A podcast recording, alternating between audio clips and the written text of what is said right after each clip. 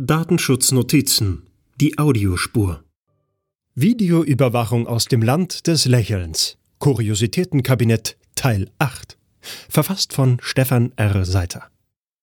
Auch wenn es ab und zu schwer fällt und einem die Freude schon mal vergehen kann, heißt es ab und an bitte lächeln. Dann hat mal wieder jemand eine Kamera irgendwo auf oder eingebaut. Dass für solche Vorhabe eine Beschilderung vorgeschrieben ist, scheint sich mittlerweile herumgesprochen zu haben. Wenn auch über die inhaltliche Ausgestaltung offenbar noch Ungewissheit herrscht, welches gleich für mehrere Personen ausreichen würde, doch dazu ein andermal. Hier und heute soll es um ein Ereignis gehen, das mir besonders einprägsam im Gedächtnis geblieben ist. So hatte ein Kollege einen Termin zur Begutachtung einer neuen Videoanlage bei einem Einzelhändler. Positiv zu bemerken ist, dass mein werter Kollege davon in Kenntnis gesetzt worden ist, bevor die Kamera montiert werden sollte, auch nicht immer eine Selbstverständlichkeit.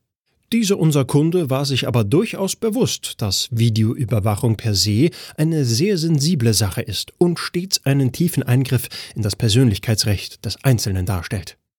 Es sollte also darum gehen, das Projekt gemeinsam zu besprechen und idealerweise mit einer Freigabe durch den Datenschutzbeauftragten abzusegnen.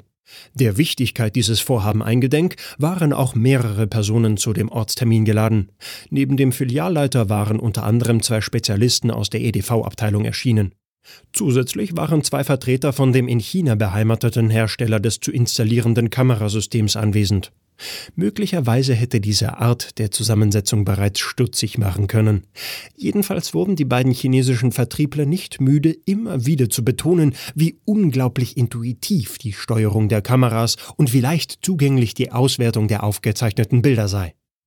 Da besonders der zweite genannte Aspekt die fachliche Aufmerksamkeit meines Kollegen hervorrief, kam das Gespräch in der Runde sehr zügig auf die Frage, wie denn die Daten in der Kamera erfasst und etwaig weitergeleitet oder gespeichert würden, da ja schließlich eine ordnungsgemäße datenschutzrechtliche Prüfung vorgenommen werden müsse. Zu meinem Bedauern vermag ich leider den Gesichtsausdruck der beiden Vertriebler nicht mehr recht zu rekonstruieren.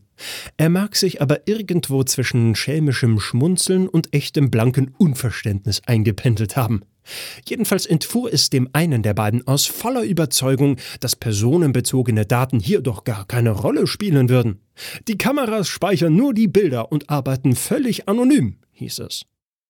Ebenso wie der Gesichtsausdruck zuvor ist mir das Geräusch, welches das Herunterklappen der Kinnlade meines Kollegen produziert haben muss, verwehrt geblieben, als er mit dieser Aussage konfrontiert worden ist. Halbwissen in dieser Größenordnung kann gefährlich sein, das vorweg in aller Kürze. Und nein, darüber lässt sich nicht streiten. Von wegen drei Juristen, vier Meinungen. Die Datenschutzgrundverordnung ist in dieser Hinsicht an Klarheit und Präzision nicht zu überbieten. So definiert Artikel 4 Nummer 2, was als Verarbeitung im rechtlichen Sinne anzusehen ist. Darunter fällt, neben vielem anderen, auch das Erheben oder Erfassen, jeweils die denkbar einfachste Form der Beschaffung von Informationen.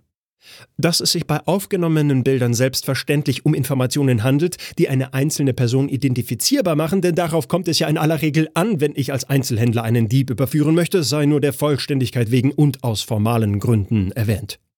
Auf diese Weise wird sehr schnell klar, dass wir es eben sehr wohl mit einer Verarbeitung von personenbezogenen Daten zu tun haben.